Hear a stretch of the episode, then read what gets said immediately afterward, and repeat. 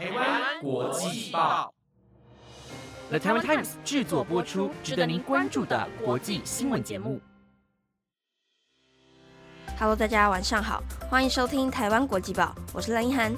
马上带您来关心今天的国际新闻重点。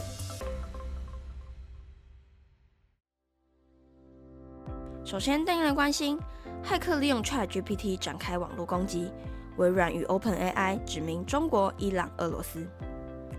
台湾网红晚安小鸡遭到柬埔寨警方逮捕，警方表示刑满才得出境。中国多地区提供产制促销优惠。放宽买房政策。东电公布核电厂放射原因为作业员操作失误。美众议院今日通过西藏少数民族法案，呼吁中国停止对其施压。若想知道更多，就跟着我一起听下去吧。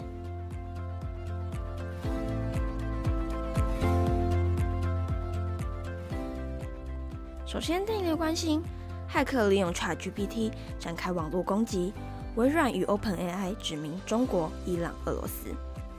ChatGPT 快速生成内容，带给大众许多便利性。不过，AI 时代，十四日，美国 OpenAI 与微软发布了一项威胁性的研究报告，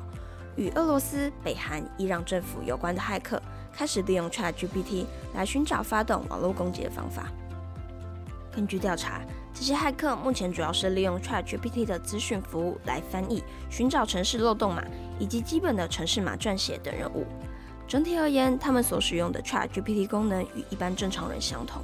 但却是为了要展开后续攻击。微软指出，这样的使用方式是运用新科技探敌案例的典型。目前，两家公司强力阻止国家代理人恶意利用人工智慧聊天机器人，强制停用了与骇客有关的账号。微软表示，目前尚未观察到骇客使用 AI 而产生的特别攻击，未来将确保 ChatGPT 的技术能够在正常情况下被安全使用。目前对骇客帮助有限，为了避免人工智慧机器人被遭到滥用以及造成后续更大的威胁，目前将破坏骇客的相关资产与账号，限制资讯的存取，并建立网络防护栏与安全机制，透明化骇客对 AI 系统的滥用资讯与全球公共防范。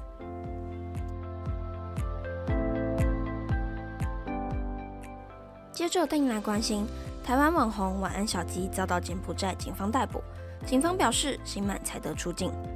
以探险直播著名的台湾网红晚安小鸡，近日前往柬埔寨西港的博卡园区直播。他在直播中声称遭到当地黑帮被电击棒凌虐颈部和手部捆绑，且在直播中一同带观众闯入园区后，遭到不明人士追赶，直播遭到中断后失联。不过网友仔细对比直播的周遭环境。质疑直播中的疑点重重，被不少人怀疑是造假。对此，柬埔寨警方在昨日召开记者会，说明整起事件，表示整起案件皆为自导自演的戏码，并以损害柬埔寨形象将晚安小鸡逮捕。同行的网红安娜也被带走。晚安小鸡在记者会中向西港的省长跪下道歉，他表示自己只是想向大家宣导，柬埔寨以及西港并未如外界谣传的那么可怕，也没有诈骗、贩毒、绑架案。影片中全都是他自己造假而成，感到相当抱歉。对此，省长表示，两位网红犯下严重错误，如果此次直接原谅他们，恐怕就有人继续抹黑柬埔寨形象。因此，两人将承担法律责任，被移送法办，刑满后才能驱逐出境。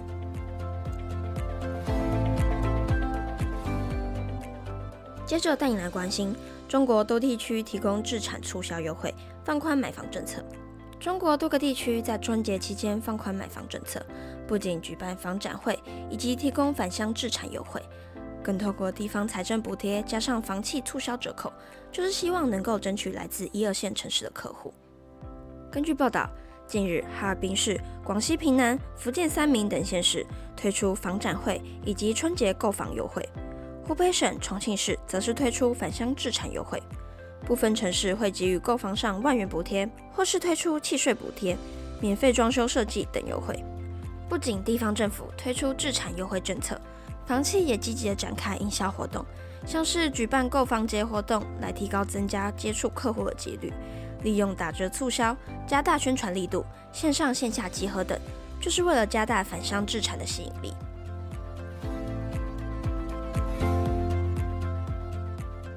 接着带你来关心，东电公布核电厂放射水外泄原因为作业员操作疏失。日本福岛第一核电厂在本月七日发生放射水外泄事件。根据日本东京电力公司昨日公布事件原因，是由于作业员忘记关闭手动闸门。根据报道，事故当天外包企业的作业员两两一组，依照操作手册检查手动闸门是否已关闭。不过，他们只检查了闸门的编号，并没有确认闸门的真实状态。报告书中声称，作业员由于基于过往经验，以为闸门一直处于关闭状态，也忽略了闸门开启时会放置的注意标识。加上这项工作在高辐射量下进行，基于想要赶快完成工作的心态，导致出现疏忽。报告指出，作业员执行确认工作的操作手册是由东电制作。不过，这次运作与维修部门之间并没有充分的共享资讯，才导致实际状况与手册上记载的不同。东电表示将严肃看待此次事件，采取相对应措施，以防未来再有相同事件发生。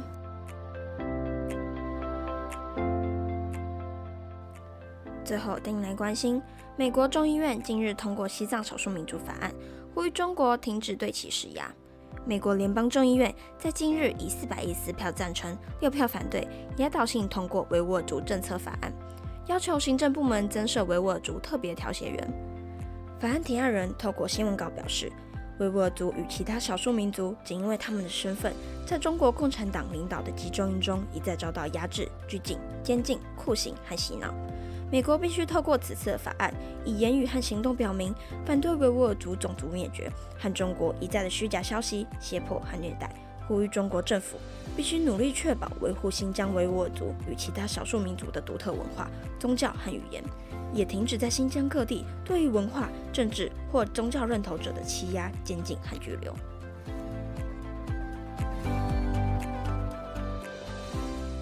以上是今天的台湾国际报。新闻内容是由台湾 Times 制作播出。不知道你对今天的哪则消息是更加的印象深刻呢？都欢迎在台湾国际报的 Instagram 或 Apple Podcast 底下留言哦。我是蓝一涵，我们下次见。